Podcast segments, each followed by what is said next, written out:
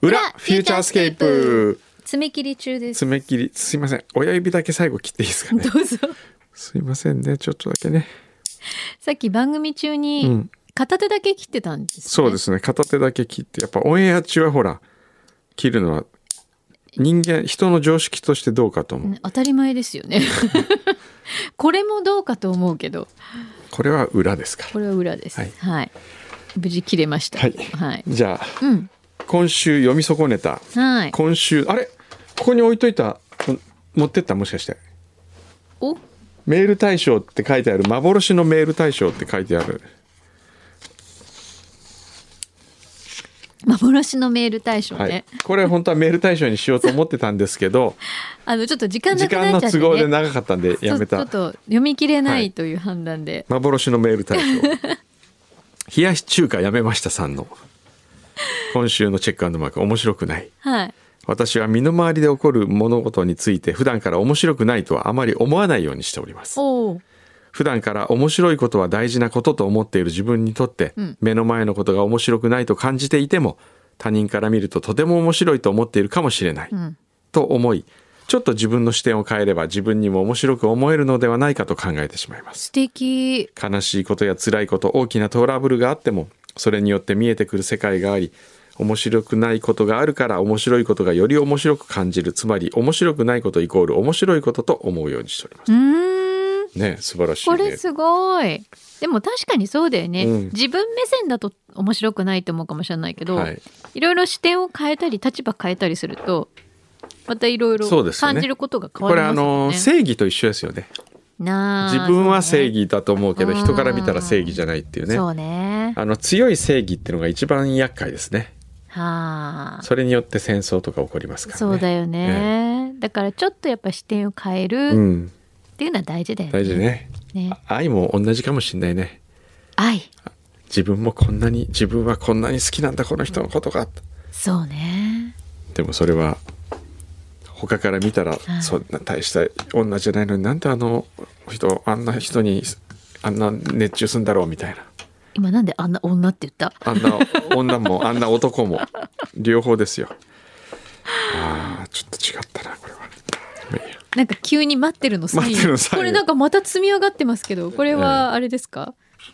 んこれなんかべね別の場所でこれ多分ね新たあなの別のやつあれですあの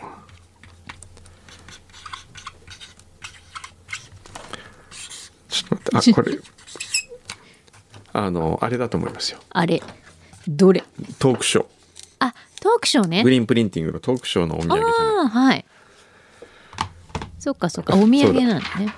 ちょっとじゃあもうパパパッとね。えー、裏フューチャースケープ宛て、世田谷区メルコさん。はいメールを読んでいただきありがとうございます。番組30周年おめでとうございます。柳井さんと工藤さんとでは25周年。結婚記念日で言うと、銀婚式です ね。我々銀婚式銀婚式やらなきゃねやるなんか確かにね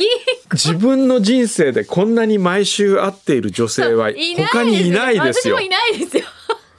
だって旦那より長いでしょ俺の方長がい全然長いななななんかもう会う全然前はあ面白い、ねすごいねそうよ私たちじゃあ銀銀婚 式銀婚式って何やればいいのそうねねえちょっとじゃあなんか横浜ロイヤルパークホテルとかでなんかねなんだろうねえーえー裏手の信州あじさいさんはい再来週、京都を訪れる予定です、そうですかこの度憧れだった京都のある不動産物件を購入する運びとなりお同じく京都好きの姉と一緒に観光を兼ねて内覧へ行くことになりましたへえ10月13日の金曜日お昼にもう一つのメイン下鴨サリを予約しました、おお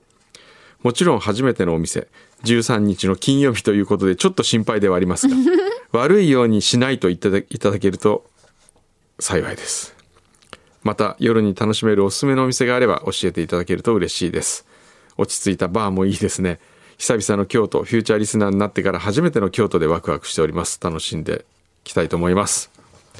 へえへえそうなんだそうちょっとじゃちょっとじゃあ悪いようにはしない感じであ悪いようにはお願いしますすはいちょっと名前だけねちょっとあのこれをちょっと一歩入れていただいてこれもそのまま支配人にねはいあ銀婚式の話題来ました囲よ碁式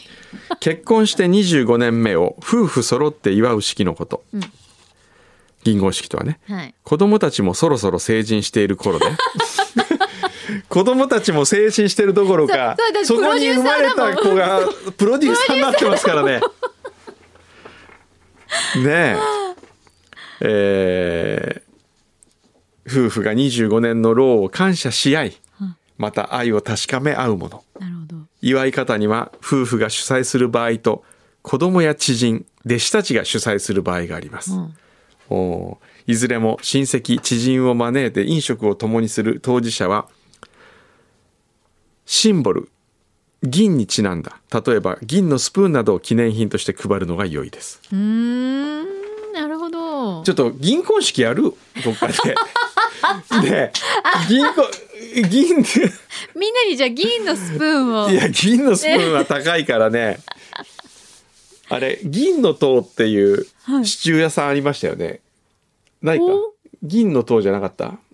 あのシチューマガジンハウスの裏かなんかにへえ美味しいビーフシチューのお店が銀の塔じゃなかったっけあれあああロイヤルパークホテルでうんぜひお願いしたいんですやっけてどみますか銀婚 式参加者募集、ねえリスナーの方をお招きしえて、ー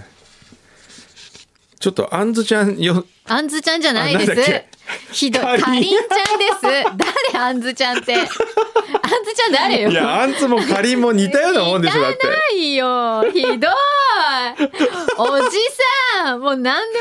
もかんでも一緒くたにしないもうあんずちゃんでいいよあかんずちゃりんんちゃんだって急に名前変わるお父さんとお母さんに申し訳ないうちの子供あんずにさせられたっていうよかりんちゃんです、ねお疲れ様ですお疲れ様です。あだ名は何でしたか学生時代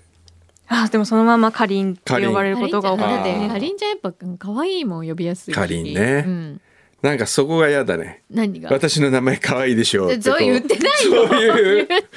そういう育ち方をしてき言たってませんみんなにちやほやされてきた気がす言るってないよお前はあんずだ今日から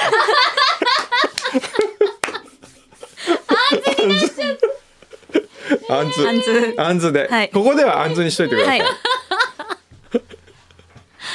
うんあんずも可愛いよじゃあ可愛いけどさかりんだったらほら、ね、しりとりしたら負けちゃいますからねなそういう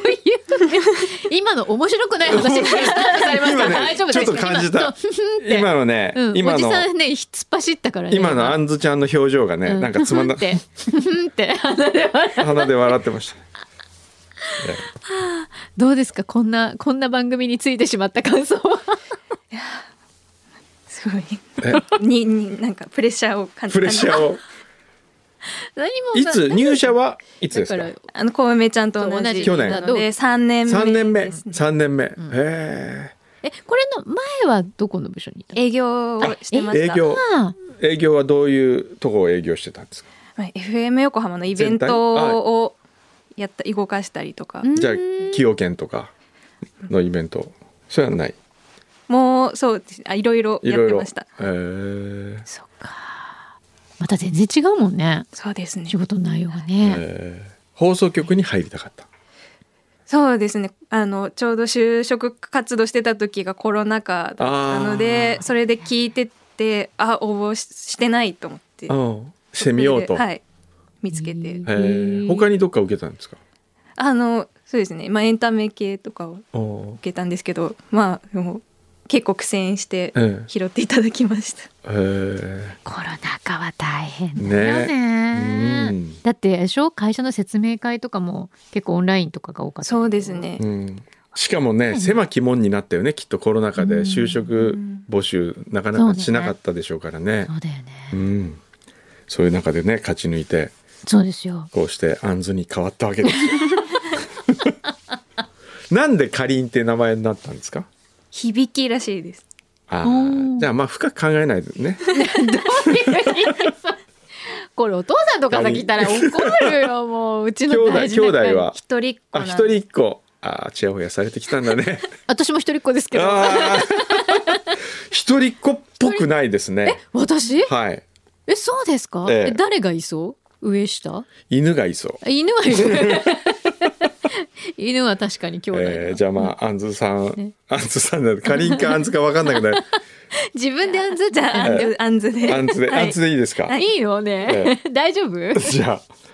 あ、あんずさん頑張ってください、これから。よろしくお願いしはまいす。よお願いします。 勝手に名前作るわ、そうやって。そうやってね、歴代の AD もね。うん。そうね。AD じゃないけど一応ね。じゃあプロ歴代の AD も、うん、名前つけてあ。のでよも、プロデューサーに名前つけたのは初めてですよ。そうあ、でも、つい会長には会長って言ってま会長ってつけまししたたねね。そうです。え、偉いから会長っそうて言ったん偉いじゃかないら会長って決定権いろいろ持っててねそうそう。アホ鳥じいさん。そうはいありがとうえー、小山君堂先生柳井真紀様スタッフの皆様おはようございまごすざいます英吾君の今日の面白くない話興味深く拝聴しました、ん笑える話ではないけれども興味深い話だと感じました、ん話し手の話術も影響するかもしれませんが面白い話は聞き手に依存するところが大きいということですねうん以前スキピスキピオアフリカンアフリカヌスとハンニバルの話を裏当てに送り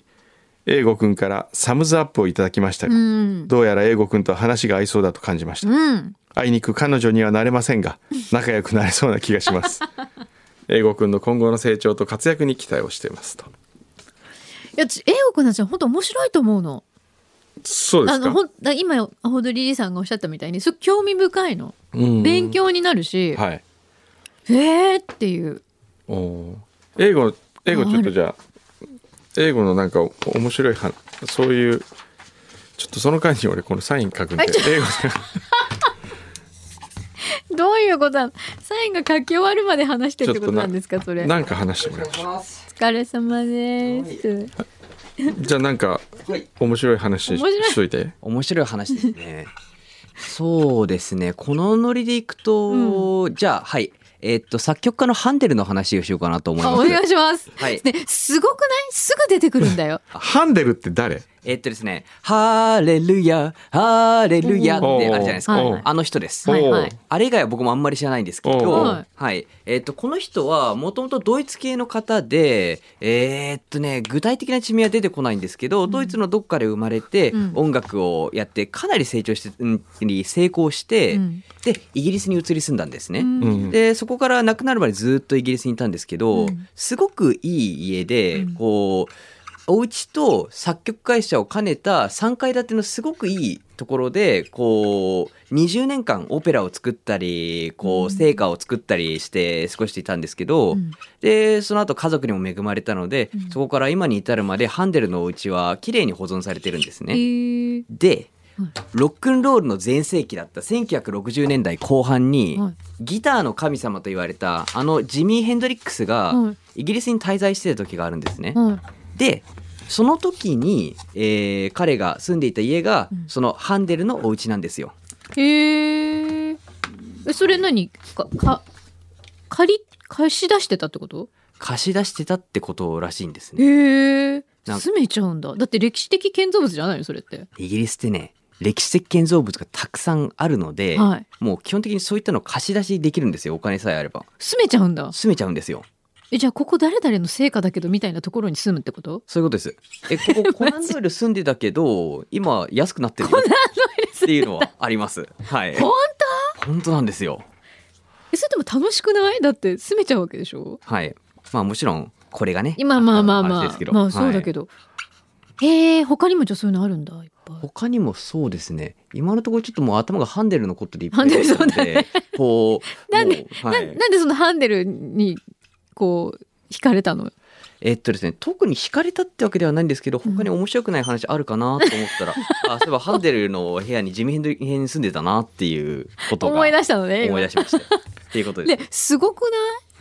えそうですすかぐ思い出せるなんだよんかこのさ話、うんそういうちょっと自分の知識ひけらかす系じゃないやつで言ってやってあえ知識ひけらかしてた今別にエピソードじゃん あそうですねじうんゃあ、うん、もっとね何がいいかな頭悪そうなやつお願いします 悪そう頭悪そうなやつちょっと待ってください ねつまり例どういうことえば飲み会とかの話とかですね、うんおーいいよいいよあじゃあえーっともう2週間ぐらい前になるんですけど、うん私の友達が25になったんですね、はいでもう高校時代からのまあ言ってみれば腐れ縁なやつなんですけど、今回せっかくなのでこうこうして工藤さんのもとでこう働かせていただいてさまざまないい経験をさせてもらってる以上、うん私もちょっとそこからゲットした経験をもとに、うんなんか私のまあ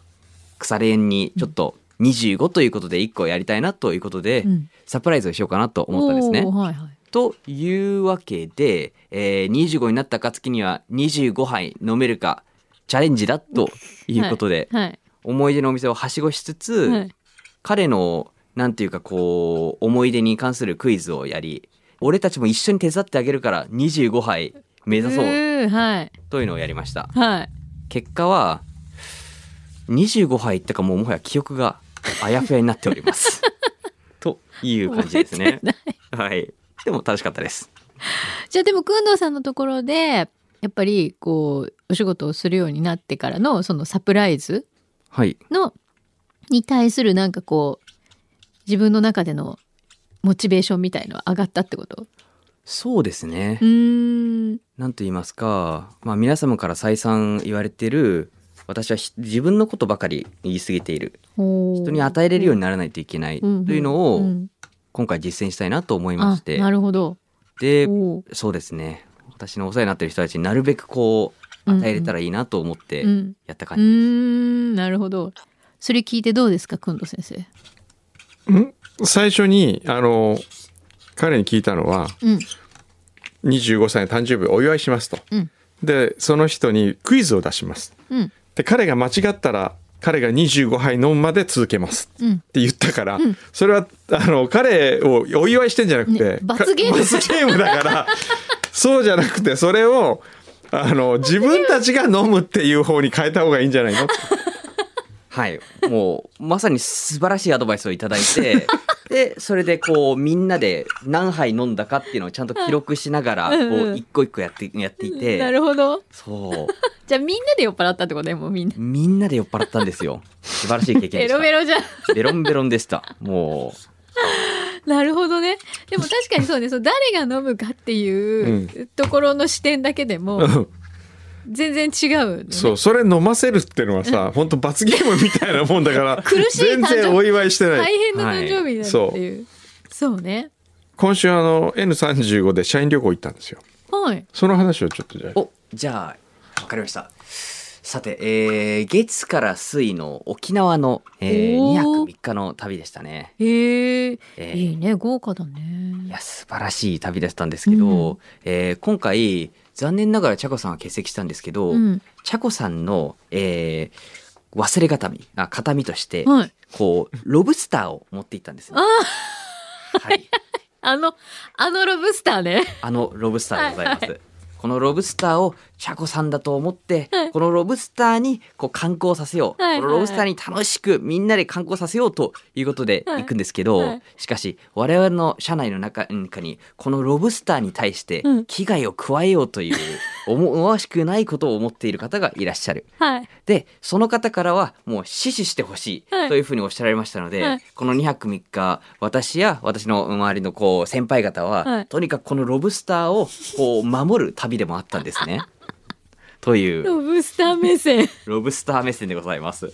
無事ロブスターはじゃあ帰還できたの。あ無事ロブスターは帰還できあ、まそうした。なんだ。おーいろいろ面白いものを見ていろいろ美味しいものを、まあ、ぬいぐるみなんて食べることはできないですけど、はいとりあえず間近で見一緒、て一緒食べて。そう、はい、ああーで、それ写真とかもいっぱい撮った。いっ写真とかもいっぱい撮れ,、撮れましたよな。るほど、なるほそどう。なんですよ。何が何が一番美味しかった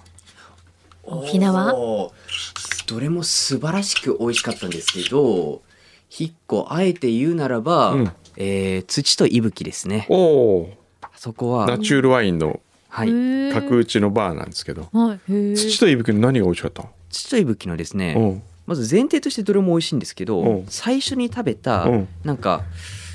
なんかチーズトーストみたいなのあったじゃないですかなんか具体的な料理名は覚えてないあんっでたあすけっどたあのえっと味みたいなブルーチーズに蜂蜜がかかったやつねおーはいはいはいあれ一口食べたところでもうなんか別世界が広がったというかうーんなんかもうここ最近は私も舌が肥えてしまったのか美味しいものを食べても美味しいと思うんですけど、うんなんかぶわってくる衝撃っていうのはそうそうないんですよ。あーはいはいはいそれがこうあったんですよ。へえでこうぷわなんかこう脳から変な汁が出るようなこう人が出てきて そんなに美味しそうかったのそこまで美味しいかな あれいやなんかびっくりって意味で美味しいあ美味しかあったーおお新鮮衝撃へーそういう感じねうなんですよへえいいですねいつうもん久野さんのところの社員旅行は豪華で楽しそうで楽しかったねねうん夜プールで泳いだら楽しかったねあプ夜中ールもはいすっごい楽しかったです、ナイトプールですかナイトプーナイトプールルもうい1時ぐらいとか一時うんへそえの前にみんなで人狼をしてその前に何したっけ人狼ゲームをあ人狼ゲームしたねはい人狼ゲームじゃない人狼ゲームってなんかゲーム僕も初めてあのやったんですけど、うんマルコが好きだったなんか狼が一人混じっててなんとかってその狼をみんなでやっつけるっていうねあでーへえ誰かは狼なんですけど、うん誰が狼かっていうのは分からないのでみんなで当てなきゃいけないんですけど、うん狼は嘘をついて自分は村人です自分は騎士です自分はこれこれこうですというふうにおっしゃるので、うんこうそれの嘘を見抜いて狼を殺さないと村人が一人一人殺されてしうまうわーっていへう、えそうなんかこう誰が嘘つきかっていうのがすだから誰が嘘がうまいかっていうのが、うんうんうんわかりやこうすごく伝わるゲームで。へえで、くんどうさんがめちゃくちゃうまかったんですよ。おやそう。うまいなんか、ポーカーフェイスというか、え本当私くんどうさん結構いつも顔に出てる気がする そう。そうそれが実は出してないわけですよふーんいつもあらこう緩い感じテクニシャでン実は全部計算してるテクニシャン。うーん、なるほど。じゃあ2.6キロ増えたのも、ちょある意味まやかしですよね。いやいやいやいやいやあれはもう紛れもない事実でありもう 裏の皆さん、軍藤さんがなんと2.6キロも増えました。あのね本当に一ヶ月本気。でフューチャーダイエットクラブを作りますんで FDC やりますか FDC それで今ちょっっと最近ねこれだっていうのを見つけたん でと。本当、えあハサミさんも入りたもうい 入部したいち。ょっとじゃあ入部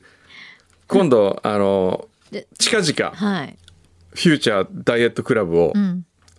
表で正式にうん。